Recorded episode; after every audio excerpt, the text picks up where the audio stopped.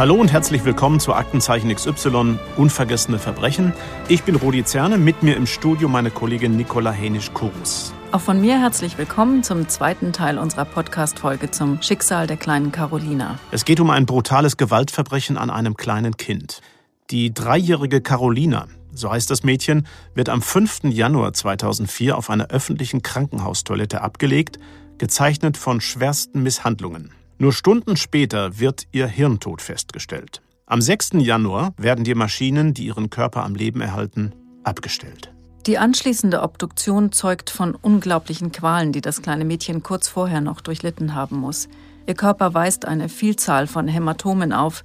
Er ist grün und blau verfärbt. 25 Brandwunden mit einem Durchmesser von zwei bis vier Zentimetern.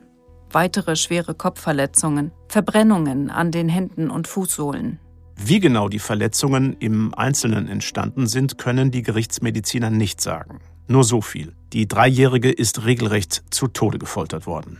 Unter Verdacht die 24-jährige Mutter Sofia und deren 31-jähriger Lebensgefährte Ali. Beide sind, nachdem sie über die Medien von Carolinas Tod erfahren haben, nach Italien geflüchtet. Am 9. Januar 2004, nur vier Tage nachdem sie das Kind in der Toilette des Krankenhauses zurückgelassen haben, werden sie festgenommen und sollen dann nacheinander nach Deutschland überführt werden. Die Ermittler hoffen auf die Aussage der Mutter, um zu erfahren, wie und warum das kleine Mädchen so schwer misshandelt wurde, was sich überhaupt zugetragen hat in den letzten Lebenstagen des Kindes. Aber wird sie auch aussagen? Dazu hören wir jetzt die leitende Ermittlerin in dem damaligen Mordfall, Kriminalhauptkommissarin Annemarie Mannlig. Schön, dass Sie wieder bei uns sind. Hallo, freut mich, dass ich wieder da sein darf. Ja, auch hallo von mir. Frau Mandig, das, was Sie später über Carolinas Martyrium erfahren haben, hätten Sie geahnt, dass es so grausam wird? Nein, äh, auf keinen Fall. Ich meine, ich habe in äh, ich habe schon einiges erlebt, aber das, was geschildert wurde dann äh, in dieser Vernehmung, das hat dann alles gesprengt, was ich bis dahin erlebt oder mitbekommen habe. Wir werden nachher auch wieder die Professorin Dr. Sibylle Banaschak hören. Als Rechtsmedizinerin an der Uniklinik Köln ist sie seit rund 30 Jahren auf Kinderschutz spezialisiert. Und auch die psychologische Psychotherapeutin Michaela Hubert, die wir bereits im ersten Teil der Folge gehört haben, ist wieder dabei. Sie liefert uns wichtige Antworten auf Fragen zur Psyche der Täter. Ich fasse noch mal kurz zusammen, wo wir in unserer letzten Folge aufgehört haben. Ali und Sophia sind am 9. Januar 2004 inhaftiert worden. Beide sollen nach Deutschland ausgeliefert werden. Aber das Ganze sollte noch mal gut eineinhalb Monate dauern. Erst am 25. Februar 2004 konnten sie Frau Mannlig Carolinas Mutter aus Italien abholen. Der Lebensgefährte war zu diesem Zeitpunkt dort noch in Haft und sollte erst später ausgeliefert werden. Warum dauerte das alles so lange? In erster Linie war das natürlich auch eine bisschen Bürokratie zwischen den Behörden, äh, bis die ganzen Unterlagen in Italien angekommen sind, bis dort dann entschieden wurde. Ali musste deshalb länger bleiben, weil gegen ihn in Italien natürlich auch noch ermittelt wurde, weil Sofia ihn da angezeigt hat äh, wegen einer angeblichen Entführung. Äh, sie hat ja immer behauptet, er hätte sie gezwungen, nach Italien mitzugehen. Stimmte das denn überhaupt? Schwierig zu sagen. Ich gehe davon aus, dass sie zumindest äh, nur teilweise freiwillig mitgegangen ist, weil er Ali später dann in Italien auch tatsächlich wegen diesem Delikt verurteilt wurde. War das dann auch Ihr erster Kontakt zur Mutter von Carolina? Nein, der erste Kontakt zur äh, Mutter von Carolina war damals, als ihr der äh, Haftbefehl eröffnet wurde. Da habe ich das erste Mal mit ihr gesprochen. Frau Malik, wie war denn Ihr Eindruck von Sofia am Flughafen? Sie war also total erleichtert, uns zu sehen, weil sie hatte mich ja schon bei Gericht gesehen und äh, wusste, dass ich mit dem Fall involviert bin. Und sie war ganz äh, erleichtert, dass sie jetzt auch nach Deutschland durfte.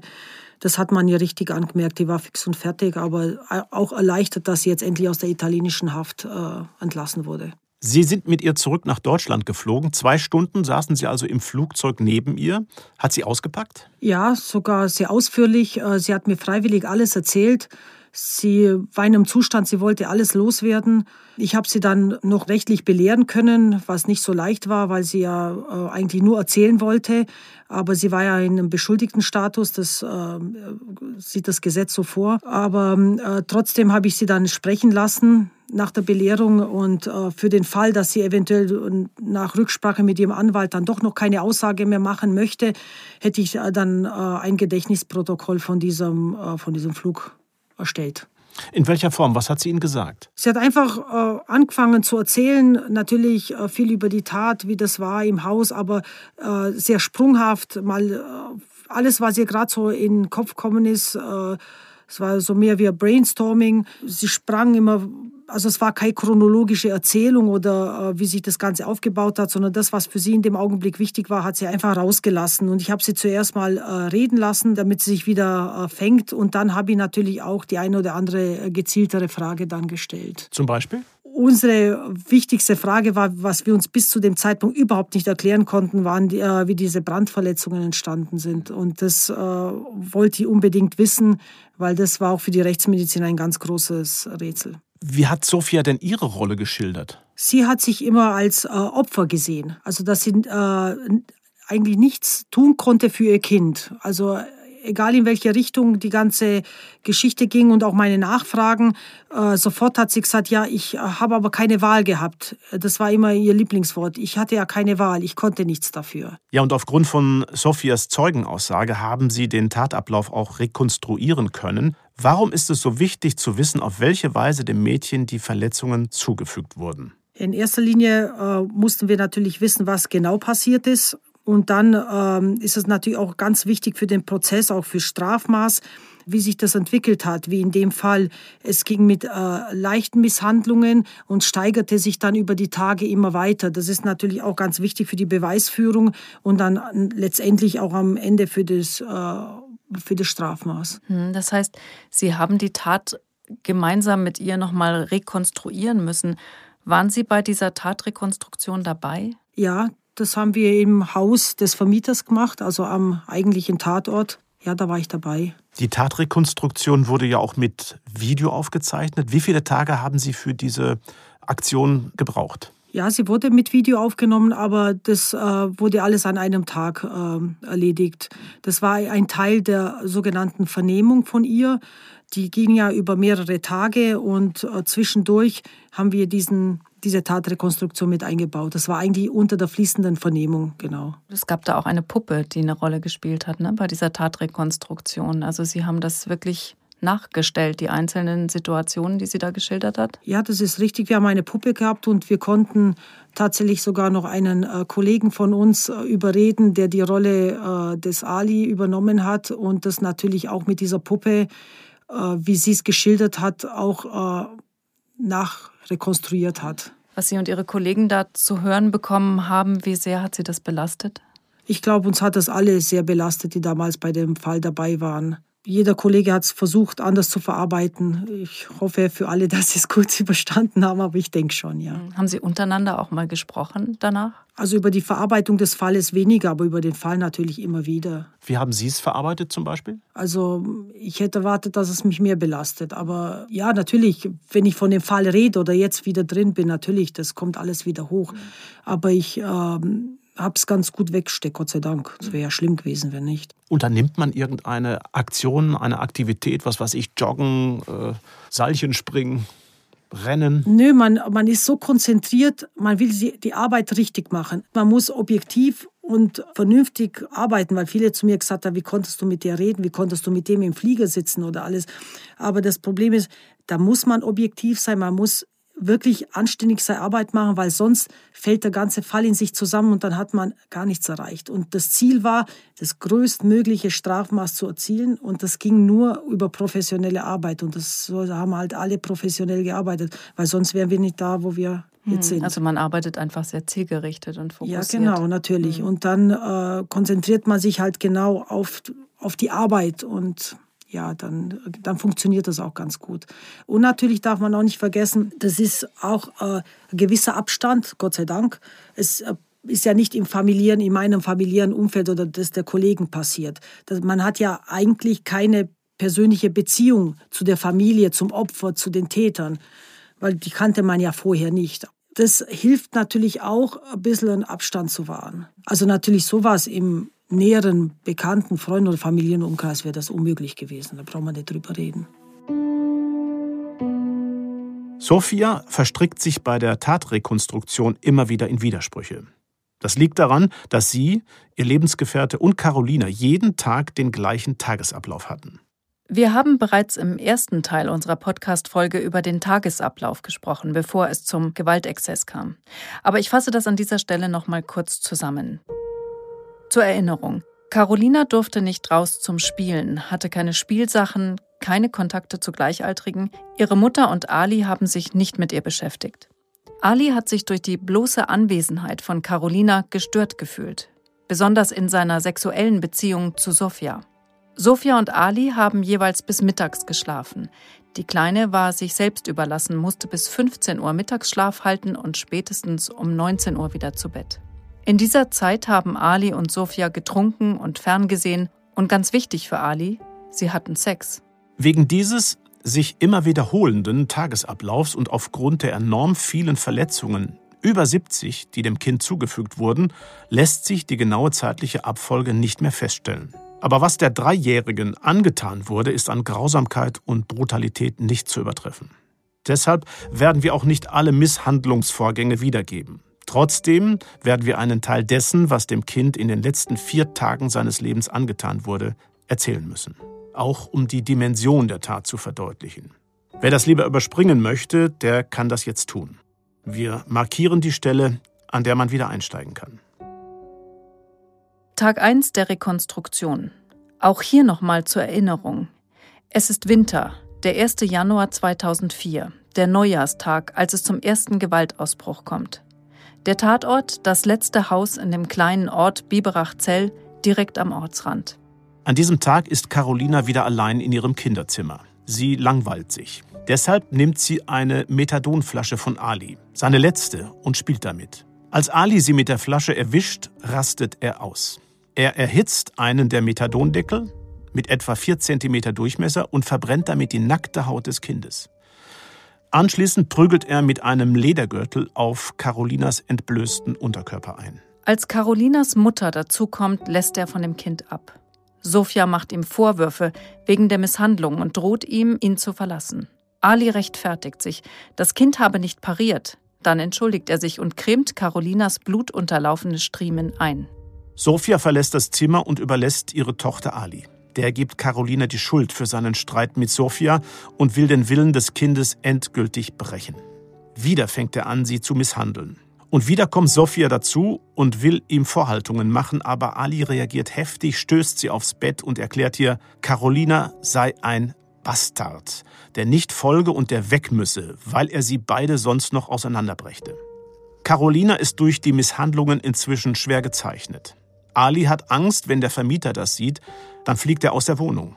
Deshalb fordert er Sophia auf, Carolina ein Tuch um den Kopf zu binden, um die Misshandlungen zu verbergen. Dann setzt er seine Quälereien im Keller fort, um weitere Störungen durch Sophia zu vermeiden. Unten im dunklen Keller befiehlt Ali Carolina auf einem Bein zu stehen, ohne sich an der Wand abzustützen. Dann lässt er sie im Dunkeln und im kalten Keller allein zurück, voller Angst und Schmerzen. Die Misshandlungen gehen bis in die Nacht, nur mit kurzen Pausen, in denen Ali trinkt oder raucht. Immer wieder kommt es zum Streit. Sophia fordert, dass Ali aufhören solle, aber am Ende lässt sie ihn gewähren. Carolina muss die Nacht im kalten Untergeschoss in einer teilmöblierten Wohnung verbringen. Erst am nächsten Morgen, gegen 8 Uhr, holt Sophia ihre Tochter nach oben. Es gibt kaum Worte für das, was da geschehen ist. Warum hat Sophia ihr Kind nicht geschützt? Wie konnte sie zulassen, dass Ali ihre Tochter derart foltert? Wir haben darüber im Vorfeld mit der Psychotherapeutin Michaela Huber gesprochen. Eine Frau, die ihr Kind quälen lässt, das ist ein ganz besonderer Fall Von daher muss man sozusagen von der Herkunft der Frau annehmen, dass da vieles nicht gestimmt hat, was ein liebevolles, fürsorgliches sozusagen Beschütztsein angeht und von daher auch die Erfahrung nicht gemacht wurde. Was man muss häufig erstmal selbst etwas erfahren haben, damit man es dann dem eigenen Kind geben kann. Die meisten behandeln ihr Kind über kurz oder lang so, wie sie selbst behandelt worden sind.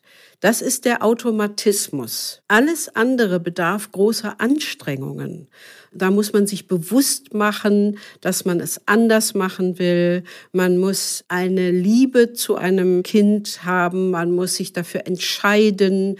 Man muss da hinschauen. Man muss sich Hilfen holen, wenn man merkt, man kommt nicht zurande und so weiter. Und hier ist offensichtlich, dass die Frau selber sehr instabil war, ähm, dass sie sehr viel eigene Bedürfnisse hatte, die wichtiger waren als das Bedürfnis des Kindes. Sophia hat später ausgesagt, dass sie Ali bewundert, in ihm sogar einen Vater für ihre Tochter gesehen hat. Er wiederum soll ausgesagt haben, Sophia habe ihn geil gemacht. Der sexuelle Faktor in der Beziehung hatte offenkundig eine große Rolle gespielt zumindest für Ali. Wer so sexualgetrieben ist, sich ständig äh, sozusagen paaren zu müssen, ist zum einen eben in hohen Erregungszuständen, die eine Abfuhr bekommen. Gleichzeitig ist das natürlich alles sehr lustvoll und befriedigend, aber immer instant befriedigend. Und wir erleben das oft in solchen Beziehungen, in denen Leute sehr sagen wir mal, extreme körperliche Unruhe, Spannungszustände haben, dass die sich teilweise sozusagen wie die Kaninchen pausenlos paaren. Im ersten Verliebtheitszustand machen das viele Leute, aber normalerweise ist das so, insbesondere wenn ein Kind dabei ist, dass man dann doch auch mal nach äh, diesem Lebewesen schaut und es liebevoll versorgt. Wenn das überhaupt nicht der Fall ist, dann geht es nicht um Liebe. Dann geht es nur um Spannungsreduktion, Spannungsaufbau, Spannungsabbau, Widerspannungsaufbau. Und das ist kein gutes, liebevolles Verhältnis dann. Zurück zum Protokoll der Tatrekonstruktion Tag 2. Es ist Freitag, der 2. Januar 2004, ein Tag nach dem ersten schweren Gewaltausbruch gegenüber der kleinen Carolina. Für Ali sieht alles nach einem gelungenen Tag aus. Zuerst holt er am Vormittag bei seinem Arzt einen neuen Vorrat Methadonflaschen. Dann besucht er seine Ex-Freundin und die gemeinsame Tochter. Er freut sich auf sein leibliches Kind. Zu ihm ist er liebevoll und fürsorglich. Währenddessen daheim in dem abgelegenen Haus in Biberach-Zell. Carolina schläft bis 17 Uhr durch. Sie ist völlig erschöpft und übernächtigt von dem, was Ali ihr am Tag zuvor angetan hat. Sophia ist ebenfalls zu Hause, den ganzen Tag, ohne Ali. Es wäre also ein leichtes gewesen, ihr Kind zum Arzt zu bringen oder Hilfe zu holen oder wegzulaufen mit Carolina. Aber das tut sie nicht. Stattdessen wartet sie, bis Ali zurückkommt. Frau Manlik, später wird Sophia wiederholt behaupten, sie hätte keine andere Wahl gehabt. Sie konnte nichts tun, weder fliehen noch dem Kind helfen. Ihre Angst vor Ali sei zu groß gewesen. Ali sei allein schuld am Tod ihrer Tochter. Das ist doch in Bezug auf das, was wir gerade gehört haben, völlig unglaubwürdig, oder? Äh, ja, natürlich. Die Frau ist ja äh, dadurch auch zur Mittäterin geworden. Äh, sie hat natürlich die Möglichkeit gehabt, auch zu flüchten, auch das Kind in Sicherheit zu bringen. Wenn man bedenkt, dass der Ali oft weg war, der musste sich ja, er war im Methadonprogramm und musste sich eben das Medikament regelmäßig holen. Die Tür war ja auch nie versperrt, das haben wir damals auch überprüft. Sie hätte also jederzeit, auch wenn er mal nur auf der Toilette ist oder unter der Dusche, sich das Kind äh, schnappen können und einfach zur Tür rauslaufen können, zum Beispiel zur Nachbarin gegenüber, wo sie ja gewusst hat, dass äh, die schon mal ein Auge auf das Kind geworfen hat äh, oder irgendjemand anderem Bescheid geben können. Ja, wir haben eigentlich kein Verständnis dafür gehabt, dass äh, dass sie halt als äh, Mutter das Kind gar nicht äh, beschützt hat, obwohl sie eigentlich tatsächlich die Möglichkeit gehabt hätten. Und sie waren ja auch oft unterwegs, auch beim Einkaufen, dann hätte sie ja auch um Hilfe rufen können oder einfach abhauen können. Haben Sie Sophia damit konfrontiert? Ja, selbstverständlich, immer wieder. Man hat ja auch in der Vernehmung gesagt, ähm, da hätten sie ja äh, auch gehen können. Da war der, der unter der Dusche oder die Tür war nicht versperrt oder da war er wieder beim Einkaufen und sie war allein mit dem Kind in der Wohnung. Aber sie hat dann immer irgendwelche Ausreden gehabt. Ihre beste Ausrede war, ja, sie konnte nicht, das stimmt nicht, sie konnte nicht abhauen und mein Verdacht war, dass sie ihm einfach hörig war. Ali war ja im Methadon-Programm, hat, als er Carolina zu Tode misshandelt hat, kein Heroin mehr genommen. Was glauben Sie, war er trotzdem berauscht? Und was war mit Sophia? Ja gut, das Methadon hat er ja genommen, äh, damit er äh, ruhiger wird, äh, hat aber natürlich regelmäßig Alkohol konsumiert und zwar nicht in geringen Mengen. Er war eigentlich in einem Dauerrauschzustand. Deshalb gab es ja auch immer oft Streit zwischen den beiden die ganze Beziehung war eigentlich immer nur von Alkohol und Gewalt geprägt und ähm, sie hat halt auch immer Angst gehabt, wobei sie ja natürlich mit ihm auch immer ordentlich mitgetrunken hat. Also sie hat auch äh, genügend Alkohol konsumiert. Hat Sophia Ihnen gegenüber irgendwann sowas wie Reue gezeigt, weil sie ja ihrer Tochter nicht geholfen hat? Reue in dem Sinne eigentlich nein. Sie hat also so richtiges Bedauern hat sie nie gezeigt. Äh, sie hat immer Ausreden gefunden. Ihre Ausrede war, sie konnte aus ihrer Sicht äh, aus ihrer Situation heraus konnte sie dem Kind nicht helfen. Sie hat sie immer als Opfer gesehen. Meinen Sie, Sophia hat wirklich geglaubt, dass sie nichts tun konnte, oder hat sie das nur ausgesagt in der Hoffnung, später eine mildere Strafe zu bekommen? Also so wie ich sie jetzt kennengelernt habe, glaube ich wirklich, die hat, sie hat sich das eingeredet. Also ich glaube nicht, dass sie das bewusst äh, gesagt hat, dass sie besser rauskommt, sondern ich glaube, sie hat es von sich aus wirklich geglaubt, dass sie keine, keine Möglichkeit gehabt hat. Was muss in der kleinen Carolina vorgegangen sein? Angst, Schmerz, Einsamkeit, in ihrem Urvertrauen in ihre Mutter tief erschüttert? Unverständnis, warum ihr das passiert? Wir wissen es nicht. Was wir aber wissen, ist, dass sie auch am nächsten Tag wieder einem Martyrium von Gewalt ausgesetzt war. Tag 3 der Rekonstruktion. Es ist der 3. Januar, ein Samstag. Wieder ein schrecklicher Tag für Carolina. Den Tag muss sie im Kinder- oder Schlafzimmer und in der kalten Speisekammer verbringen. Gegen 23 Uhr bringt Ali sie in den Keller. Dort muss sie noch eine Stunde ausharren. Dabei bleibt es aber nicht. Die Gewaltattacken steigern sich. Im Rausch reißt Ali ihr büschelweise die schulterlangen Haare aus. Als das kleine Mädchen sich in die Hose macht, weist Ali Sophia an, das Kind zu baden. Als Sophia das Wasser einlässt, kommt Ali dazu, dreht das heiße Wasser auf und richtet den Wasserstrahl auf den Körper des nackten Mädchens. Sophia greift in dem Moment zwar ein, aber als sie sich selbst verbrennt, tut sie wieder nichts. Erst nach einer Weile, nachdem Ali Carolina einen Schlag mit dem Duschkopf auf den Kopf versetzt, erlaubt er, dass Sophia das Wasser abstellen darf. Schließlich rasiert Ali Carolina den Kopf. Sophia soll die Rasur zu Ende bringen. Sie folgt, ohne nach dem Grund zu fragen. Ali amüsiert sich währenddessen über Carolinas schwere Verletzungen. Ihre Augen sind zugeschwollen, ihr kleines Gesicht voller Hämatome. Ali findet das lustig, sagt, sie sehe aus wie ein Boxer. Dann, gegen zwei Uhr nachts, bringt Ali Carolina zurück ins Schlafzimmer und misshandelt sie erneut. Eine schier endlose Tortur für das kleine Kind. Die Mutter will das Zimmer verlassen, aber Ali hält sie zurück. Er packt sie an den Haaren, gibt ihr eine Ohrfeige und erklärt ihr, ihr Bastardkind mache sie unglücklich. Anschließend befiehlt er Carolina, sich auf einem Bein und mit dem Gesicht zur Wand hinzustellen. Erst als die Kleine kraftlos zusammensinkt, erlaubt Ali ihr, sich auf den Boden zu setzen. In dieser Position muss Carolina dann bis zum Morgen verharren, während sich Sophia und Ali ins Bett legen und schlafen. Carolinas Schicksal ist extrem und zum Glück in dieser Ausprägung selten. Professorin Banaschak aus der Uniklinik Köln hat aber auch solche Fälle schon betreut. Auch wenn sie diese selbst berühren, muss sie ihre Gefühle stets zurückstellen. Auch um dem betroffenen Kind zu vermitteln, ich kann das, was dir angetan wurde, aushalten. Du kannst dich mir anvertrauen. Kinder merken, wenn Erwachsene mit ihren eigenen Emotionen nicht klarkommen. Die versuchen, die dann nicht zu belasten. Aber das ist jetzt nicht das, was wir wollen. Wir wollen, dass die Kinder uns was erzählen und dann müssen wir auch den Eindruck vermitteln, dass wir stabil genug sind, das auszuhalten. Die meisten Fälle von Kindesmisshandlung finden in der Familie statt. Wer sind die Täter hauptsächlich? Die Eltern zusammen oder eher der neue Partner eines Elternteils? Ich bin da immer so ein bisschen zurückhaltend mit. Gerade in der Rechtsmedizin sehen wir natürlich nur einen bestimmten Ausschnitt der Fälle, aber es gibt ja Gründe, warum neue Lebensgefährten sozusagen, wenn sie jetzt eine bestimmte Persönlichkeitsstruktur mitbringen, warum das gefährlicher ist. Ne? Also wenn jemand zum Beispiel vorher noch nie Kontakt zum Kind hatte und plötzlich da mit einem Zweijährigen steht, vorher nie Kontakt zu einem Säugling hatte oder einem Kleinkind, wenn der plötzlich mit einer Frau zusammen ist, äh, die eins hat und er eben, wie gesagt, eine bestimmte Persönlichkeitsstruktur mitbringt, dann ist das Risiko natürlich höher. Ja, weil er einfach sich nicht auskennt. Und wenn sie dann jemanden haben, der unreflektiert ist und vielleicht auch noch latent gewaltbereit, dann ist das für das Kind eine ganz gefährliche Situation. So wie im Fall der dreijährigen Carolina. Die Misshandlungen finden auch hier hinter verschlossenen Türen statt, sodass auch der Vermieter davon nichts mitbekommt. Tag 4 der Rekonstruktion.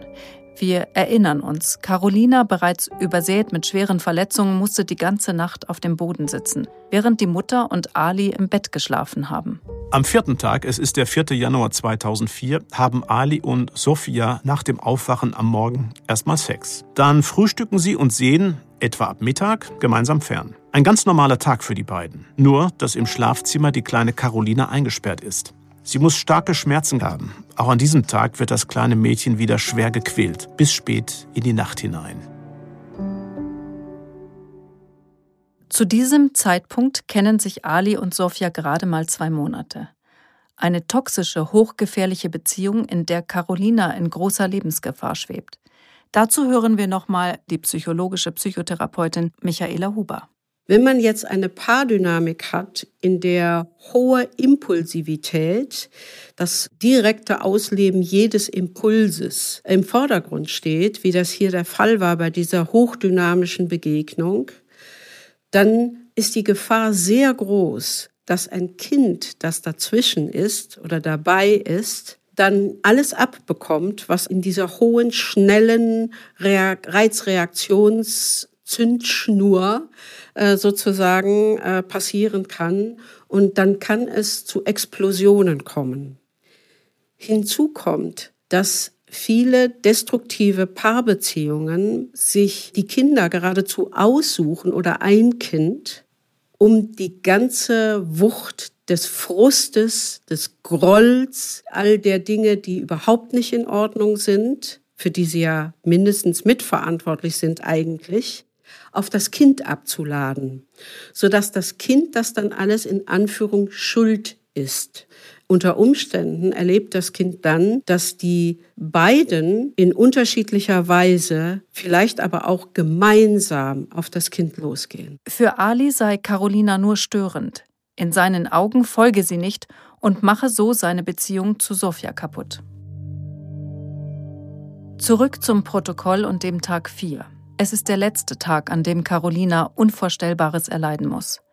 Ali steigert sich in der Gewalt gegenüber der Dreijährigen. Auch hier beschränken wir uns auf das Wesentliche und auf das, was später auch vor Gericht relevant sein wird. Wieder misshandelt Ali Carolina. Irgendwann hält Sofia auf Anweisung von Ali Carolina den Mund zu. Danach muss das Kind wieder ins Untergeschoss in den kalten, fensterlosen Tankraum, während Ali und Sofia zurück in die warme Wohnung gehen. Im Laufe des Nachmittags holen sie in einer Wirtschaft Bier. Gegen 20 Uhr suchen sie eine Nachbarin auf, um bei ihr zu telefonieren. Während Ali telefoniert, unterhält sich Sofia allein mit der Nachbarin. Wieder ein Moment, wo sie hätte Hilfe holen können. Aber wieder unternimmt sie nichts. Nach dem Telefonat kehren sie zurück in die Wohnung und holen Carolina aus dem kalten Untergeschoss ins Schlafzimmer. Ali quält Carolina weiter. Irgendwann fängt Sofia an zu weinen und fordert, dass er damit aufhört. Wieder kommt es zum Streit, wieder wirft Ali Sophia vor, dass sie Carolina mehr liebe als ihn. Im Laufe des Abends klagt Carolina über Schmerzen und ruft nach ihrer Mutter, aber vergeblich. Ali wird wütend und schlägt am Ende mit der linken Faust zu.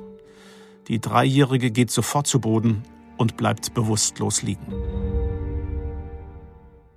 Was solche Schläge bei Kindern anrichten, hören wir jetzt von Professorin Banaschak. Die meisten Erwachsenen sind ja einer Dreijährigen gegenüber absolut körperlich überlegen. Und äh, wenn sie dann natürlich auch mit voller Wucht zuschlagen, ne? Kraft ist Masse mal Beschleunigung, wenn sie eine große Masse haben und das eben machen, naja, da kann man dran sterben. Da können innere Organe verletzt werden, da kann der Darm einreißen, da kann die Leber reißen, die Milz reißen, kann es im Gehirn Verletzungen geben, an denen sie sterben. Wie Carolina. Durch diesen finalen Faustschlag wird sie schließlich sterben, an einer Hirnblutung. Als Carolina bewusstlos liegen bleibt, realisiert Ali, wie ernst es um ihren Gesundheitszustand steht. Aber er hat keine Angst um das Mädchen, sondern nur um sich, beziehungsweise vor den strafrechtlichen Konsequenzen. Er versucht sie kurz zu beatmen, bespritzt sie mit kaltem Wasser und schüttelt sie. Aber vergeblich. Carolina wacht nicht mehr auf. Ali und Sofia überlegen, was sie jetzt tun sollen. Hilfe holen sie nicht, zu groß ist ihre Sorge vor Konsequenzen. Stattdessen warten sie eine Nacht ab. Doch auch am nächsten Tag ist Carolina noch immer nicht bei Bewusstsein. Ali will das regungslose Kind irgendwo verscharren. Doch Sofia überredet ihn, Carolina ins Krankenhaus zu bringen. Sie wickeln ihren geschundenen, nackten Körper in ein weißes Tuch, stecken ihn in eine große Tragetasche und bitten einen Nachbarn, sie ins Krankenhaus zu fahren. Ali täuscht vor, dass es ihm nicht gut gehe. Den Nachbarn fällt die Tasche zwar auf, sie wissen aber nicht, dass sich darin ein schwer verletztes kleines Mädchen befindet. Den Rest der Geschichte kennen wir. Carolina wird nicht überleben. Frau Malik, wie haben die Nachbarn reagiert, als sie erfahren haben, dass Carolina in der Tasche war? Ja, für das Ehepaar war das natürlich furchtbar schlimm. Das hat sie total mitgenommen, äh, insbesondere deshalb, weil sie ja nichts bemerkt haben, dass da ein äh, Kind in dieser Tasche war. Konnte sich im Laufe der Ermittlungen klären, warum Ali Carolina die Haare abrasiert hat? Ja, er hat ja in einer Situation äh, büschelweise die Haare rausgerissen. Wie er gesagt hat, das äh, sieht nicht gut aus, das geht nicht und dann haben sie halt äh, die Haare abrasiert. Natürlich auch vielleicht, um zu verdecken, was da geschehen ist an Grausamkeiten. Ali und Sofia wurden am 9. Januar 2004 in Italien festgenommen. Sofia wurde im Februar ausgeliefert. Aufgrund ihrer Aussage konnten die vier letzten Tage von Carolina rekonstruiert werden. Ali wurde erst am 21. April 2004 ausgeliefert. Auch ihn haben Sie von Italien nach Deutschland überführt. Wie haben Sie sich auf ihn vorbereitet? Und hat er sich zu den Taten denn auch irgendwie geäußert? Also großartig vorbereitet habe ich mich eigentlich nicht darauf, weil ich bin eh davon ausgegangen, dass er zu der Tat äh, keine Angaben machen wird, was sie ja dann auch äh, bestätigt hat. Als Sie jetzt alle überführt haben, hat er da noch Methadon genommen? Das weiß ich nicht. Dabei hat er keins gehabt. Ich weiß nicht, was sie ihm im, äh, im Gefängnis in Italien gegeben haben, ob sie ihm vielleicht andere Medikamente gegeben haben. Wie war sonst Ihr Eindruck von Ali? Äh, wie soll ich das ausdrücken? Also ich ich war ein bisschen von ihm angeekelt in der Art und Weise, weil er sich äh, extrem freundlich und extrem schleimig äh, dargestellt hat. Also er war fast schon äh, mir gegenüber hörig, also immer wieder entschuldigt und immer wieder äh, super freundlich und, und immer wieder das Gespräch gesucht über äh, Belanglosigkeiten, aber in einer Art und Weise, also extrem übertrieben freundlich. Im, Im Flugzeug hat er sogar dann noch angefangen mit der Stewardess zu flirten, aber ja, das ist dann misslungen. Kann man sagen, dass er zwei Gesichter an den Tag gelegt hat? Ja, mit Sicherheit. Auf der einen Seite natürlich, was wir dann erfahren haben, schwer alkoholabhängig und drogenabhängig, ein Kindsquäler und Mörder. Zum anderen wie der beste Freund, unschuldig, super freundlich. Er hat auch, äh, er konnte sich auch sehr anständig benehmen. Also er wird auch als, als also ganz gut durchgekommen überall. Und es war ja im Rahmen der Ermittlungen, er hat ja noch eine Tochter gehabt, eine leibliche Tochter. Und äh, in dem Umfeld um seine Tochter herum, äh, da wurde er immer als fürsorglicher Vater immer beschrieben. Und zu seiner Tochter war er auch immer freundlich und liebevoll. Aber es war halt die eigene Tochter. Also ich stelle mir das in dem Zusammenhang unglaublich schwierig vor, mit äh, dem Wissen, was er getan hat, ja von Ihrer Seite aus höflich und neutral zu bleiben. Konnten Sie das überhaupt? Ja, wir haben uns schon bemüht, aber wir mussten ihn natürlich immer wieder ein bisschen äh, zurückhalten, weil er natürlich schon äh, mit seiner Freundlichkeit schon fast übertrieben hat. Also nicht nur fast, er hat schon übertrieben. Und dann haben wir schon gesagt, er soll jetzt mal ein bisschen ruhiger sein und nicht so viel erzählen. Runterkommen. Ja, genau, so runterkommen. Aber er war ja nicht aufgeregt, er war nur übertrieben freundlich und wollte immer beweisen, was für ein guter Mensch er ist. So irgendwie habe ich den Eindruck gehabt. Wie läuft das denn eigentlich mit so einer Überführung? Nimmt man da einen ganz normalen Linienflug und sitzt da an Handschellen? Ja, wir waren bei, mit beiden im Linienflug. In dem Fall äh, sogar äh, bei ihm sogar mit einer Zwischenlandung in Rom. Wir sind sogar mit der Italienerin geflogen. Von Brindisi nach Rom und von Rom dann nach München geflogen. Und äh, er saß ganz normal ganz hinten an der letzten Reihe, da bei den Toiletten. Und äh, im Gegensatz zu ihr, ja, er war in Handschellen. Also es, wir haben so Gürtel für den Transport. Das ist praktisch so ganz breiter Ledergürtel. Und vorne hat es die Handschellen, die sind an diesem äh, Gürtel befestigt. Und das fällt da nicht auf. Es ist so, als ob er die Hände vor der, vorne einfach äh, zusammen hat. Aber er war natürlich, nachdem wir gewusst haben, dass er ein Mörder ist, der wird natürlich anders transportiert wie Sie. Frau Mannlik, hat denn Ali Ihnen im Flugzeug irgendwas zur Tat gesagt? Nein, bei dem Gespräch in dem Flugzeug ging es überhaupt nicht um, um die Tat. Er hat das Thema komplett vermieden. Am Rande steigt man da als Erster ein oder als Letzter? Als Erster und als Letzter aus. Ja, vor allem es war ganz schwierig, auch bei ihr, auch bei ihm, weil sehr viele Pressevertreter im Flieger waren. Das war immer für uns ein Rätsel, wo, der, wo sie alle gewusst haben, mit genau welcher Maschine wir geflogen sind.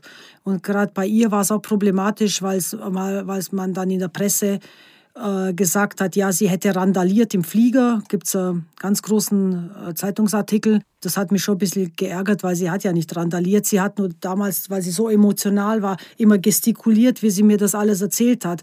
Und die Presse, wir saßen ganz vorne und die Pressevertreter haben wahrscheinlich von hinten gesehen, dass sie immer mit den Armen da rumgefuchtelt hat. Hieß es gleich, sie hätte randaliert, aber sie war ganz friedlich. Und der hat gar nichts gemacht. Also zurück äh, in Deutschland, hatten Sie dann noch Kontakt mit Ali? Nein, persönlich nicht mehr. Gut, ich habe ihn dann äh, später bei Gericht natürlich im, im, Gerichtssaal gesehen auf der Anklagebank, aber persönlich nicht mehr, nein. Aber wie ging es dann für ihn weiter? Wer hat ihn in Deutschland vernommen? Er wurde abgeholt am Flughafen, noch direkt auf dem, auf dem Vorfeld, wurde abgeholt von den Kollegen und äh, direkt äh, ins Gefängnis überführt. Vernommen wurde gar nicht mehr, weil der Anwalt gesagt hat, er macht keine Angaben zur Sache. Darum äh, gab es auch keine Vernehmung. Also hatten Sie zuerst nur die Aussage von Sophia. Haben Sie ihr geglaubt, beziehungsweise konnten Sie Ihre Glaubwürdigkeit überhaupt überprüfen? Ja, wir haben es natürlich schon versucht und es ging in vielen Dingen äh, durchaus. Also wir haben ja zum Beispiel äh, den Obduktionsbericht als äh, Grundlage gehabt mit den Verletzungen und so wie sie es geschildert hat, war das auch von einem Rechtsmediziner wurde das bestätigt, dass die Verletzungen so äh, beigebracht äh, werden konnten. Dann haben wir natürlich später auch äh, über DNA-Spuren in der Tatwohnung, wo sich das Kind äh, befunden hat, beziehungsweise wo es gefoltert wurde, haben wir das natürlich auch ähm, DNA-Proben genommen und auch, äh, die wurden dann auch bestätigt. Und dann gab es natürlich so Situationen, da kann ich jetzt eine erzählen, äh, sie hat einmal behauptet, nachdem sie das Kind im Krankenhaus abgelegt haben, sind sie dann geflüchtet und wollten ja weg und sind da durch ein Waldstück gelaufen und dann ist er wieder aggressiv geworden und ähm, wollte er sie wohl vergewaltigen. Also sie hat ausgesagt, er hat sie dann auch vergewaltigt, dieses Waldstück und dann hat sie da ihren Slip äh, liegen lassen oder verloren oder was auch immer. Und das haben wir natürlich äh, gleich überprüft. Wir haben sie dann ein, an diesem Tag auch aus dem Gefängnis geholt und sind mit ihr diese Strecke abgelaufen. Das war für uns auch wichtig für die Glaubwürdigkeit, ob es passt mit dieser Taverne, ob sie da so hätten laufen können vom Krankenhaus, ob sie da gesehen worden hätten können. Aber deshalb sind sie ja durch den Wald gelaufen, damit ja keiner sieht, wie sie das Krankenhaus verlassen. Und tatsächlich haben wir damals auch an dieser Stelle, wo sie uns hingeführt hat, auch diesen Slip gefunden von ihr. Das waren so immer so Punkte. Und äh, die haben dann ihre Glaubwürdigkeit dann doch äh, unterstrichen. Wie haben denn die Angehörigen der beiden darauf reagiert, als sie von den Folterungen durch Sofia und Ali erfahren haben? Dazu kann ich nicht wirklich was sagen, weil ich äh, die Angehörigen nicht äh, vernommen habe. Also weder die Mutter von der Sofia noch die Verwandtschaft von ihm. Hm. Das heißt, Sie haben auch gar nicht erfahren, ob die Eltern von Sofia und Ali Ihnen das überhaupt jeweils zugetraut hätten die einzige, die immer behauptet hat, dass der Ali ein lieber Mensch ist und dass er diesem Kind ganz sicher nie was äh, zu Leibe, also dass er ihm nie was angetan hat, er sei nicht aggressiv und überhaupt nicht. Das war die ehemalige Lebensgefährtin, mit der er das gemeinsame Kind hat. Die ist so weit gegangen, dass sie damals in München bei, äh, sogar vor Gericht gelogen hat. Mhm. Das hat da der Richter ganz übel genommen. Der hat sie, glaube ich, sogar rausgeschmissen aus dem Gerichtssaal, weil sie ja gelogen hat, weil es hat einfach nicht gestimmt. Und das war die einzige, das weiß ich, die hat immer behauptet, das ist ein ganz guter, lieber Mensch, der tut sowas nicht. Was ist dann in Deutschland mit Ali passiert? Er kam dann direkt ins Gefängnis, direkt vom Vorfeld wurde er abgeholt und kam ins Gefängnis. Und da ist er dann gesessen bis zur Hauptverhandlung. Und also in Untersuchungshaft und danach natürlich in Regelhaft. Also äh, für mich war hier der Fall äh, im Großen und Ganzen ermittlungstechnisch abgeschlossen, bis auf ein paar Kleinigkeiten. Äh, und ich habe dann beide dann nur noch in der Gerichtsverhandlung auf der Anklagebank gesehen. Das Paar hat nur rund drei Wochen in dem Haus gewohnt, wo das alles passiert ist. Das Haus lag am Ortsrand. Ali und Sofia haben Carolina isoliert. Für Nachbarn kaum möglich, etwas von den Vorgängen zu bemerken. Es gab sogar welche, die wussten nicht mal, dass in dem Haus ein Kind wohnte. Und in einen Kindergarten ging die Kleine auch nicht. Wer also hätte etwas von der Gewalt ihr gegenüber bemerken können? Eine der Nachbarinnen, wie wir es im ersten Teil der Folge gehört haben, hatte sich Gedanken gemacht. Sie hatte den Einzug des Kindes mitbekommen, es aber nie mehr gesehen. Sie hatte schließlich bei Sophia und Ali geklingelt, sich das Kind sogar zeigen lassen. Doch zu diesem Zeitpunkt waren bei Carolina noch keine Verletzungen zu sehen. Die Frau war fatalerweise schlicht zu früh dran gewesen. Trotzdem, dieser Fall zeigt uns, wie wichtig Gewaltsensibilisierung und Hilfe sind. Woran erkenne ich von außen eine Kindesmisshandlung? Dazu hören wir nochmal Professorin Banaschak. Wenn Sie im Verhalten, wenn Sie plötzlich ganz anders werden, als Sie vorher waren, das sind natürlich, dann können nur Leute beurteilen, die Sie vorher kannten. Und dass man dann nicht monokausal sagt, naja, wenn ein Kind sich zurückzieht und wieder in die Hose macht, dann ist ein sexueller Missbrauch. Das ist natürlich Quatsch. Aber es ist ein Zeichen, dass sich da im Leben des Kindes was tut. Professorin Banaschak hat an der medizinischen Kinderschutzleitlinie mitgearbeitet und dabei das Fach Rechtsmedizin vertreten. Diese Leitlinie richtet sich an medizinisches Fachpersonal. Ein Regelwerk, das hilft, Misshandlungen zu erkennen und Handlungsmöglichkeiten aufzeigt. Professorin Banaschak leitet auch das Kompetenzzentrum Kinderschutz, das Ärzte bzw. medizinisches Personal in ganz Nordrhein-Westfalen bei Verdacht auf Missbrauch und Misshandlung von Kindern berät. Hier können Ärzte oder medizinisches Personal anrufen, wenn sie sich nicht sicher sind, ob eine Kindesmisshandlung vorliegt. Professorin Banaschak hat für uns zusammengefasst, wie so eine Beratung abläuft und was ihr wichtig ist. Im Schnitt haben wir zwei Fälle pro Werktag wo wir entweder Bilder angucken und dann über die Bilder mit jemandem sprechen oder Befunde anders übermittelt kriegen und dann inhaltlich darüber sprechen, wie das zu beurteilen ist. Wenn eines in unserem Land zumindest derzeit noch sehr gut funktioniert, dann ist das ja, wenn Sie eine Verletzung haben, ins Krankenhaus kommen, wird die gut behandelt. Das ist aber natürlich bei der Kindesmisshandlung nicht ausreichend, denn wir wissen, dass das quasi ein fortgesetztes, eine fortgesetzte Handlung ist. Und wenn man dann nicht erkennt, dass der Säugling gebrochenen Oberarm hat, äh, weil der Vater, die Mutter, wer auch immer, jemand diesen Arm gebrochen hat, besteht einfach ein unglaublich hohes Risiko, dass es sich wiederholt. Also es geht uns mehr darum, dass man wirklich die Leute befähigt, zu erkennen, wenn es mehr als den körperlichen Behandlungsbedarf gibt nicht jede Verletzung muss aufgrund einer Misshandlung entstanden sein. Aber viele Ärztinnen und Ärzte sind sich häufig gar nicht so sicher, wie das, was sie da sehen, auch wirklich einzuordnen ist. Es gilt sich einfach selbst ein paar logische Fragen zu stellen. Zum Beispiel, also passt jetzt diese Geschichte zu dem, was ich sehe? Häufig ist das Gespräch, wenn der Arzt einem oder die Ärztin einem so einen Fall vorstellt, ist schon die halbe Miete, ne? Weil jemand, der einen Fall schildern will, muss ihn sicher selber innerlich strukturieren. Und während er das tut, das ist ganz oft so, dann erzählen einem die Kollegen das so und am Ende sagen sie, jetzt weiß ich ja, jetzt, wo ich, wenn ich das jetzt so sage, dann ist ja eigentlich völlig klar, was ich tun muss. Und dann muss ich nur noch Ja sagen, sage ich dann immer. Ne? Natürlich würde man sich bemühen, noch ein bisschen mehr zu sagen. Aber ich glaube, das ist wirklich das, was wir für NRW gut anbieten können und was für die ärztlichen Kolleginnen und Kollegen, die es am meisten nutzen derzeit, auch wirklich einen großen Benefit bringt. Was muss sich aus Ihrer Sicht ändern, damit unsere Kinder besser geschützt werden? Naja, der beste Kinderschutz ist ja, wenn wir Eltern so ermutigen, unterstützen, ausbilden, hätte ich jetzt fast gesagt.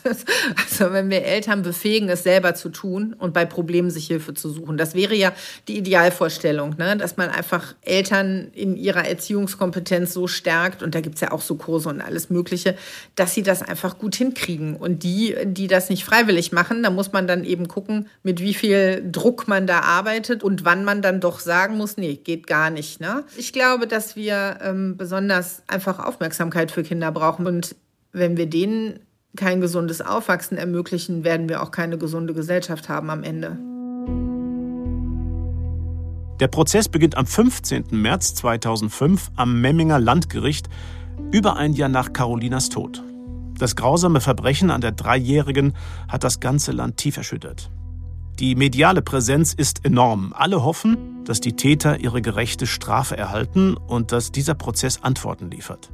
Carolinas Mutter schildert im Prozess nochmal das Geschehen rund um das Martyrium ihrer Tochter und belastet Ali damit schwer. Sie gibt ihm die Schuld am Tod der Kleinen. Sie beharrt darauf, sie hätte ihre Tochter nicht schützen können, aus Angst vor Ali. Ali bestätigt den Anklagevorwurf zu großen Teilen, aber er interveniert, unter anderem bei folgenden Punkten. Er behauptet, Carolina nie als Zuhälterbastard ohne Lebensberechtigung gesehen zu haben. Die Haarbüschel hätte er Carolina bereits früher ausgerissen, nicht erst am dritten Tag. Beim Baden des Kindes sei das Wasser nicht zu heiß gewesen und er habe dem Kind auch nicht mit dem Duschkopf auf den Kopf geschlagen. Außerdem habe er nicht mit der Faust, sondern mit der flachen Hand zugeschlagen. Nach dem finalen Schlag hätte er Hilfe holen wollen, aber Sofia hätte das nicht gewollt, mit der Begründung, sie sei illegal in Deutschland. Im Krankenhaus habe er das Kind zu einem Arzt bringen wollen, aber Sofia hätte Carolina auf der Toilette ablegen wollen. Beide zeigen keine Reue stattdessen nur gegenseitige Schuldzuweisungen. Wir haben einen Teil ihrer Aussagen aus der Tagespresse damals zusammengefasst. Sophia, ich habe ihn angeschrien, dass ich das nicht will, dass meine Tochter so erzogen wird. Ali, immer hat sie gesagt, Ali, das Kind folgt nicht, dass ich was tun soll. Ich habe dieses Kind neun Monate in meinem Bauch getragen. Sie war mein Herzblatt. Wenn sie getrunken hat, hat sie auch das Kind geschlagen. Einmal hat sie es auf den Lattenrost vom Bett geschmissen. Sie hat gesagt, sie hätte es damals sowieso abtreiben wollen. Munster, Scheusal, ich hoffe, du bekommst deine Strafe von Gott. Teufelin, sag die Wahrheit. Zieh hier keine Show ab. Die Staatsanwaltschaft wirft Ali vor, Carolina absichtlich so lange misshandelt zu haben, dass sie nicht mehr zu retten sein würde. Der Mutter wird Mord durch Unterlassen vorgeworfen, weil sie weder eingegriffen noch Hilfe geholt hat. Der Staatsanwalt fordert für Ali eine Strafe von 13 Jahren für Sofia eine Strafe von acht Jahren Haft. Für den Prozess werden mehrere psychologische Gutachten erstellt. Ein Gutachter zum Beispiel bescheinigt dem Angeklagten seelische Abartigkeit und empfiehlt seine Unterbringung in einer geschlossenen Anstalt. Das Gutachten über Sofia zeigt keine Auffälligkeiten. Frau Mandlik, Sie waren im Prozess in Memmingen auch als Zeugin geladen. Wie haben Sie ihn erlebt? Also als, wenn man als Zeuge geladen wird äh, im, in einem Prozess, ist so, dass man natürlich äh, nicht vorher ähm, im Zuschauerraum im Prozess folgen darf. Man darf erst nachdem man vom Gericht entlassen wird. Das heißt, ich durfte vorher nicht in, in, den Gerichtssaal. Also bis ich dran war als Zeugin, habe ich vom Prozess nichts mitbekommen. Da durfte ich äh, nicht mitsitzen. Wir haben natürlich äh, Prozess, so, sogenannte Prozessbeobachter von unserer Dienststelle auch drin gehabt, äh, die sich das angeguckt haben, die mit dem Fall nichts zu tun gehabt haben. Er war natürlich von einem äh, immensen Medieninteresse begleitet, der ganze Prozess. Für mich belastend war letztendlich, dass der Anwalt von ihm uns äh, im Rahmen dieser ganzen Prozesstage mit wahnsinnig viel äh, Beweisanträgen mehr oder weniger bombardiert hat. Also wir mussten praktisch wieder das Ermitteln anfangen. Der wollte so ganz haarsträubende Sachen von uns äh, wissen, äh, die eigentlich äh, an, mit der Sache nichts mehr zu tun gehabt hat. Das hat uns so ein bisschen das Gefühl gegeben, er will einfach äh, das Ganze stören oder verlängern, in die Länge ziehen, unnötig. Und ich war eigentlich eher mehr damit beschäftigt, dass ich dann diese ganzen Beweisanträge äh, wieder ermittel oder äh, her, herhole sozusagen mit den Kollegen. Wo ich als Zeugin ausgesagt habe, das war jetzt äh, nichts Ungewöhnliches. Ich meine, ich bin sehr oft bei Gericht als Zeugin geladen. Also es war jetzt kein besondere, dass ich sage, ich habe das besonders negativ oder positiv in Erinnerung. Also es war normale Zeugenaussage wie sonst auch. Frau Malik, was glauben Sie, welche Strategie hat der Verteidiger von Ali verfolgt? Ja, seine Strategie war natürlich klar, er wollte von dem Mordvorwurf runter. Er plädierte ja auf äh, Körperverletzung mit Todesfolge. Und äh, da musste er natürlich das entsprechend auch runterholen, die ganze Geschichte. Und deshalb hat er uns, weil er äh, wahrscheinlich gemerkt hat, er kommt da nicht so leicht äh, raus, hat er einfach versucht, meiner Meinung nach mit diesen Beweisanträgen einfach die Gerichtsverhandlung in die Länge zu ziehen und einfach alle zu zermürben, um vielleicht dann irgendwie einen Kompromiss zu holen. Also das ist auch oft so eine anwaltliche Strategie, dass man dann äh, das so in die Länge zieht, bis dann der Richter vielleicht sich auf einen Kompromiss einlässt. Trotzdem, worum ging es denn dann in Ihrer Aussage? Wonach wurden Sie gefragt? Ja, ich, werd, äh, ich wurde praktisch nach meinen ganzen Ermittlungen befragt. Also zu allem, was ich ermittelt habe. Ich war auch mit Sicherheit nicht nur eine Stunde im Gerichtssaal. Also da muss ich, ich werde halt zu meinen ganzen Sachen, die ich gemacht habe, zur Vernehmung, zu den ganzen Auslandsreisen, zum ganzen Ablauf der Ermittlungen wird man da befragt. Mhm. Welchen Eindruck machten denn die Täter auf Sie? Hatten Sie Angst vor einer Verurteilung? Hat man Ihnen das angemerkt? Nein, die sind beide einfach äh, auf der Anklagebank gesessen, sie ziemlich geknickt und er, er eigentlich äh, ja so ähnlich machte mir den Eindruck wie im Flugzeug. Nach wie vor steht ja auch die Frage im Raum, warum? Also warum musste dieses kleine Mädchen sterben auf so grausame Art und Weise und warum wurde es so extrem gefoltert? Hat der Prozess darauf eigentlich irgendeine Antwort geliefert? In Memmingen nicht wirklich, weil er da keine Aussage gemacht hat oder wenn, dann äh, entsprach die eigentlich nicht der Wahrheit. Ich kann nur sagen, dass ich dann, sie wurden ja beide auch von einer äh, Psychologin äh, begutachtet und ich habe mir dann diese Gutachten dann auch durchgelesen, die habe ich mir kommen lassen, das hat mich sehr interessiert. Und bei ihm stand es, war eine ganz tolle Erklärung, da hatte die Psychologin ihn äh, so bezeichnet, das ist so dieses ähm, Löwen, äh, Löwensyndrom oder es gibt so was ähnliches, äh, weil immer, wenn ein neuer Löwe das Rudel übernimmt, Rudel, ja. genau, tötet er alle Kinder von seinem Vorgänger. Und so ähnlich hat sie das, äh, oder der Psychologe das verglichen, dass praktisch dieses Kind war nicht seins, weil sein eigenes Kind hat er immer tatsächlich immer sehr gut behandelt. Und dieses, dieses Kind war, das er hat es ja auch immer als Bastardkind bezeichnet. Das war nicht sein Kind. Und jetzt war sie sein Rudel, sie musste ihm gehorchen und es war nicht sein Kind. Und das ist dieses, so wie in der Natur diese Löwen, hat praktisch das Kind seiner, seiner, seines Konkurrenten getötet, was natürlich die Folter nicht erklärt. Das war natürlich dieser unbandige Hass auf dieses Kind. So habe ich das in diesem Gutachten dann gelesen. Wir haben uns auch mit der Psychotherapeutin Michaela Huber darüber unterhalten.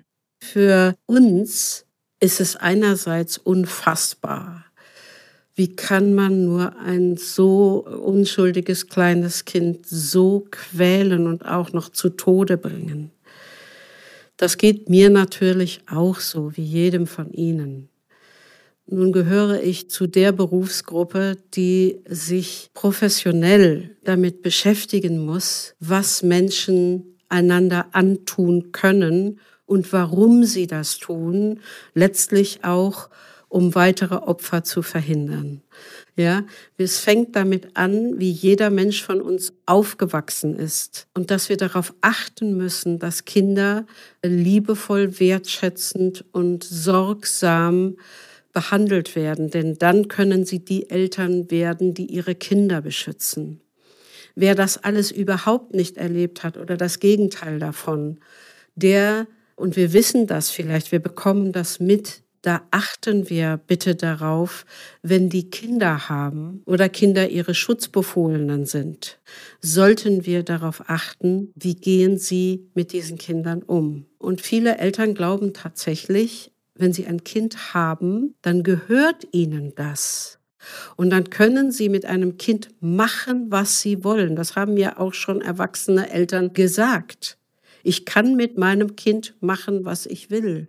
Und dann liegt es an uns zu sagen, nein, das ist nicht wahr. Ein Kind ist eine Kostbarkeit. Ein Kind ist ein Lebewesen in dieser Gesellschaft. Und wir alle sind aufgefordert, dieses Kind zu beschützen, so gut wie wir das nur irgend können. Und das sollten wir auch tun.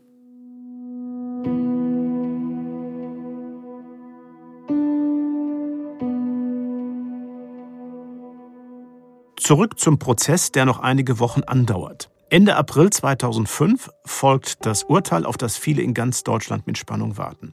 Aber es fällt nicht so aus wie erwartet. Die beiden Angeklagten werden nicht wegen Mordes, sondern nur wegen Körperverletzung mit Todesfolge und Misshandlung von Schutzbefohlenen verurteilt. Ali wird zu zehn Jahren und drei Monaten Haft verurteilt. Außerdem wird die Einweisung in die Psychiatrie angeordnet. Sofia wird zu fünf Jahren und sechs Monaten Haft verurteilt. Damit liegt das Urteil sogar unter der geforderten Strafe der Staatsanwaltschaft, die ursprünglich 13 Jahre für Ali und 8 Jahre für Sofia gefordert hatte. Das Urteil? Für viele ein Skandal. Ein Aufschrei geht durch die Bevölkerung. Wie konnte das Paar mit einem so milden Urteil davonkommen? Frau Mandig, wie haben Sie das Urteil aufgenommen? Also für uns von der Soko war das Urteil ein Schock. Vor allem, weil das als Totschlag eingestuft wurde und nicht als Mord. Und natürlich, weil das ganze Urteil äh, Carolinas Tod niemals äh, gerecht äh, gewesen ist. Haben Sie eine Erklärung, warum das Urteil so mild ausgefallen ist? Das ist nur eine Vermutung. Also äh, zu dem Zeitpunkt äh, war es in Memmingen bei Gericht ein bisschen schwierig beim Landgericht. Äh, die hatten einen äh, Richtermangel und für den Prozess äh, wurde ein ehemaliger Zivilrichter in die große Strafkammer berufen. Der war natürlich nicht ganz so äh, geübt in Strafsachen. Und das war eine Vermutung von uns, dass deshalb auch äh, er sich auf einen Kompromiss eingelassen hat, auch mit dem Verteidiger. Wie schnell war denn dann klar, dass der Staatsanwalt in Revision gehen würde? Also soweit ich mich jetzt erinnern kann, war das von Anfang an äh, gleich klar, dass wir Revision gehen. Ich habe damals mit dem äh, Leitner, äh, mit dem Oberstaatsanwalt gesprochen und es stand für uns äh, ziemlich zügig danach äh, fest, dass wir in Revision gehen, also dass er in Revision geht. Haben Sie denn damals noch mitbekommen, wie Ali und äh, Sophia auf das Urteil reagiert haben? Nein, das habe ich nicht mitbekommen. Beziehungsweise ich kann mich nicht mehr daran erinnern. Sophia hat ja auch während des Prozesses geweint. Glauben Sie, sie hat um ihr totes Kind oder mehr um sich selbst geweint? Das ist rein meine persönliche Einschätzung. Ich glaube mehr um sich selbst. War der Vermieter auch Zeuge oder wurde er auch angeklagt? In diesem Prozess war er, äh, wurde er, glaube ich, auch als Zeuge vernommen. Aber das war halt äh, wahnsinnig schwierig bei Gericht, weil äh, er natürlich durch seine Alkoholkrankheit auch bei Gericht das äh, nicht so wiedergeben konnte, wie er es vielleicht gewollt hat oder wie er es hätte wiedergeben sollen. Ob der Staatsanwalt mit der Revision durchkommt und ob die beiden Kindsmörder doch noch wegen Mordes verurteilt werden können, hören wir später. Über den Fall ist für das ZDF eine 37-Grad-Reportage entstanden. In dieser Dokumentation wird deutlich, dass Ali auch vier Jahre nach seinem grausamen Verbrechen an Carolina keine Verantwortung übernimmt. Im Gegenteil, er sucht sie bei anderen. So sagt er zu seinen brutalen Misshandlungen zum Beispiel, angeblich habe er die Kontrolle verloren, die Mutter Sophia hätte das Kind vor ihm schützen müssen. Auffällig während des Interviews Ali nennt Carolina nie beim Namen. Für ihn ist sie nur das Kind. Dazu hören wir noch einmal die Psychotherapeutin Michaela Huber. Ein Täter kann ja einem Kind nur Gewalt antun, wenn er das Kind selber entweder beschuldigt, du hast was falsch gemacht und deswegen darf ich das tun, oder weil er dieses Lebewesen, dieses kleine schutzbedürftige Lebewesen entmenschlicht. Das heißt, dass er so tut, als wäre das gar kein schutzbedürftiges Kind. Und das ist einer der Gründe, weshalb viele Täter ihre Opfer immer so die Frau, das Ding, die und dann irgendein Schimpfwort so benennen, so dass klar ist, dieser Täter hat sein Gegenüber gar nicht mehr als ein Lebewesen, das vielleicht eines Mitgefühls bedurft hätte oder seines Schutzes bedurft hätte, der nimmt das gar nicht mehr wahr. Seine Aussage über die Misshandlungen, dass Ali die Kontrolle verloren habe und dass Sophia Carolina hätte schützen müssen, hört sich nicht nach Reue oder Einsicht an. Entscheidend für Psychopathen, und darum geht es hier ja bei diesem Täter, ist, dass sie völlig ohne Mitgefühl handeln und auch generell Schwierigkeiten haben, Mitgefühl zu zeigen. Sie können sich in andere nicht einfühlen, sie können den Schmerz des anderen nicht spüren, sie gucken aus einer und nur aus der Perspektive, die sie gerade haben und projizieren das in die Welt. Das heißt, sie haben immer recht. Alles, was sie tun, ist berechtigt. Niemand hat das Recht, sie zu bremsen. Kinder, die misshandelt werden, tragen Schäden davon und Narben, vor allem auf der Seele. Viele bleiben Opfer ihr Leben lang. Hätte Carolina die schweren Misshandlungen überlebt, würden diese sie sicherlich ihr ganzes Leben prägen. Katrin Schmidt, die wir auch im ersten Teil unserer Folge schon gehört haben, ihren Namen haben wir geändert. Auch sie wurde als Kind Opfer von Gewalt. Zuerst durch ihre Mutter, später dann durch ihren Stiefvater. Verwandte, Familie, alle sehen weg bis schließlich eine Lehrerin eingreift. Ihr fallen die Hämatome an ihrer Schülerin auf. Sie informiert das Jugendamt. Das ist die Rettung. Katrin Schmidt kommt in ein Heim, da ist sie etwa 17 Jahre alt. Zurück nach Hause muss sie nie mehr. 40 Jahre später kämpft sie immer noch mit der erlebten Gewalt. Also grundsätzlich sind bei mir noch einige Ängste vorhanden. Zum einen Verlustängste, sehr starke, wenn es um Personen geht. Ich habe nur sehr, sehr wenig Menschen, denen ich vertraue.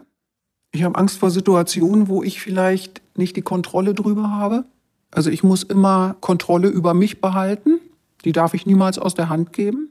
Und die Ängste, die halt auftauchen, aber das sind dann Gefühlsängste. Das sind in dem Falle nicht realistische, aber sie sind gefühlt da, wenn ich eine Situation erlebe. Das sind wieder große Männer mit aggressiver Stimme. Also ich reagiere dann oder habe immer reagiert eigentlich mit entweder Zittern, Hände zittern, Bauchschmerzen, Übelkeit. Also ich habe seit der Geschichte damals, also so im Alter von 16 Jahren, da hatte ich auch schon meine erste Gastritis. Ähm, wahrscheinlich durch diese ständige Stresssituation. Ich war ja, also in so einer Situation ist man ja ständig im Stress. Aufzupassen, nichts falsch zu machen, sich so zu verhalten, wie es erwünscht wird. Ihre Mutter hat sie und ihren Bruder geschlagen. Als sie größer wurden, zu groß und zu stark für ihre Mutter, hat der Stiefvater das übernommen. Bis heute hat Frau Schmidt Hemmungen, ihre Mutter direkt auf das Erlebte anzusprechen. Ich habe, um ganz ehrlich zu sein, habe ich das vermieden, mit ihr direkt über ihre Gewalt zu sprechen, sondern ich bin über den Weg des Stiefvaters gegangen. Weil ich dachte, das ist für sie leichter, das darüber zu akzeptieren, weil sie dann nicht selber die Täterin war. Und habe gehofft, dass sie darüber das anerkennt, was es bedeutet hat.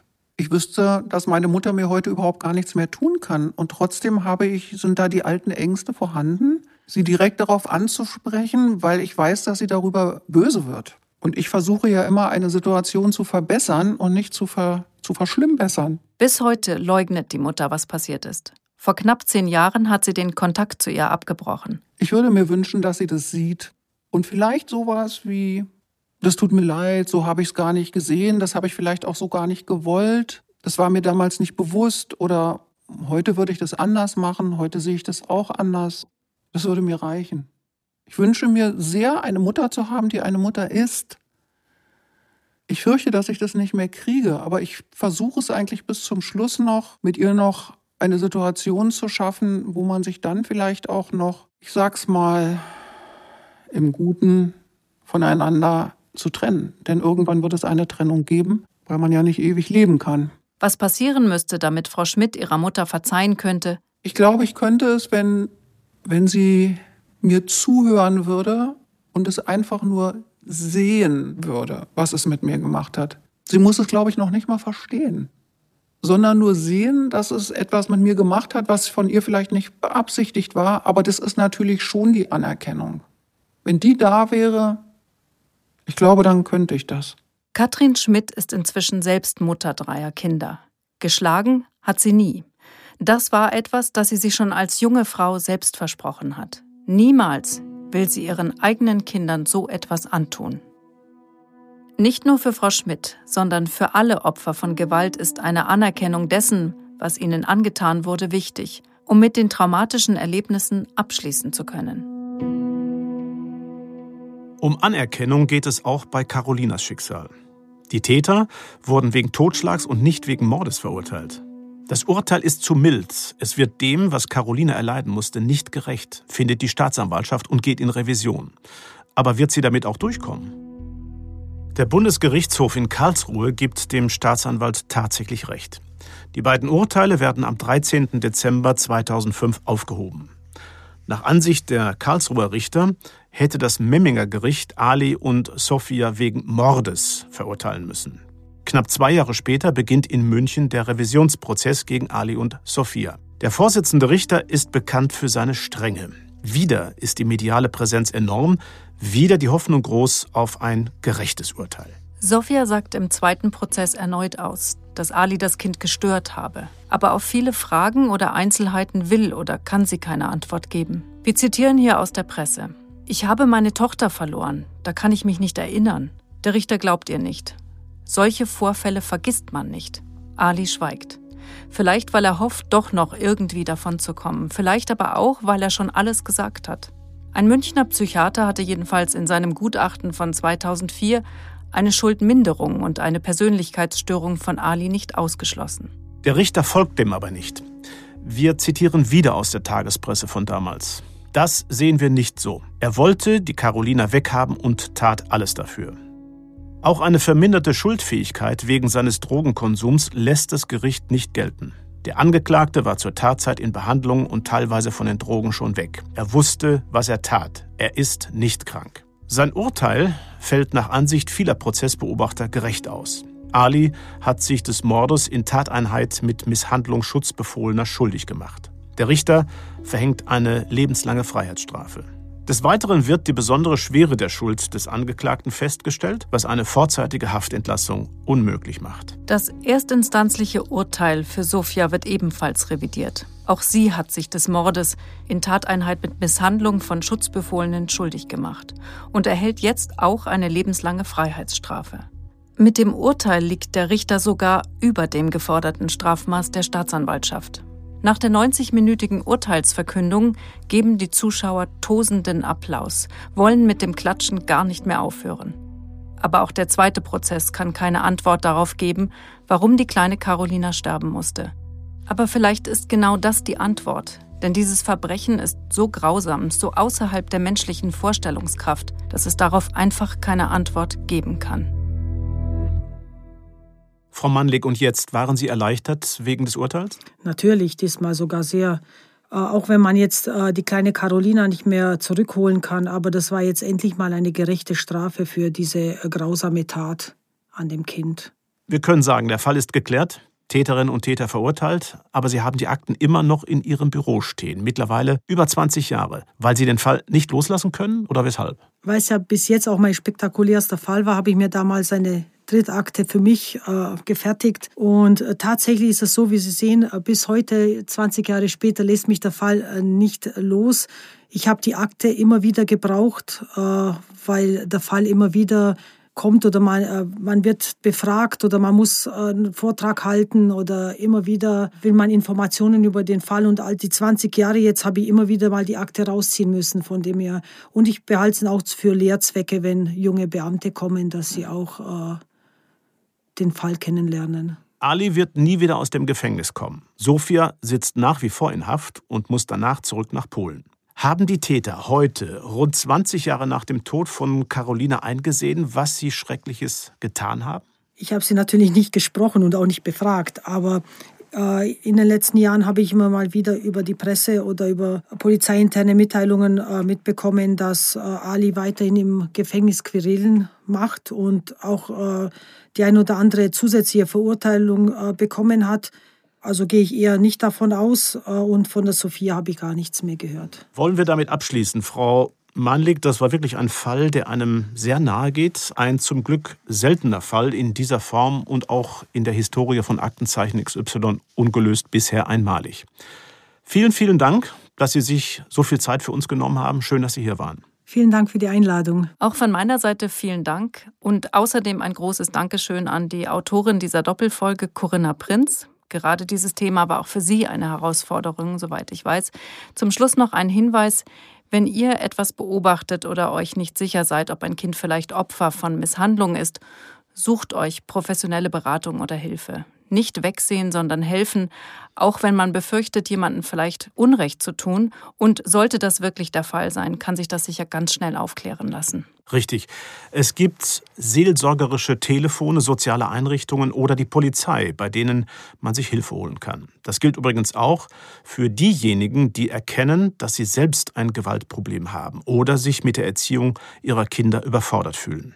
Einfach kurz im Internet googeln und schon tauchen Hotlines und Beratungsstellen auf. Bei ganz vielen Einrichtungen kann man sich auch erstmal anonym Hilfe holen. Wir haben dazu auch einige Infos in die Show Notes gesetzt. Ja, und Frau Huber hat es vorhin auf den Punkt gebracht. Kinder sind das kostbarste Gut auf der Welt. Und es ist unsere Verantwortung, egal ob Eltern, Nachbarn, Lehrer oder Erzieher, für die Sicherheit der Kinder zu sorgen. Sie brauchen unseren Schutz, denn sie können sich selbst nicht schützen. Dem stimme ich natürlich voll und ganz zu und damit sind wir jetzt auch am Ende unserer heutigen Folge angekommen. Ich sage bis zum nächsten Mal bei Aktenzeichen XY unvergessene Verbrechen und diesmal füge ich an, bleibt bitte aufmerksam. Und auch ich sage schön, dass ihr dabei wart. Das war Aktenzeichen XY Unvergessene Verbrechen, eine Produktion der Securitel in Kooperation mit Bumfilm im Auftrag des ZDF.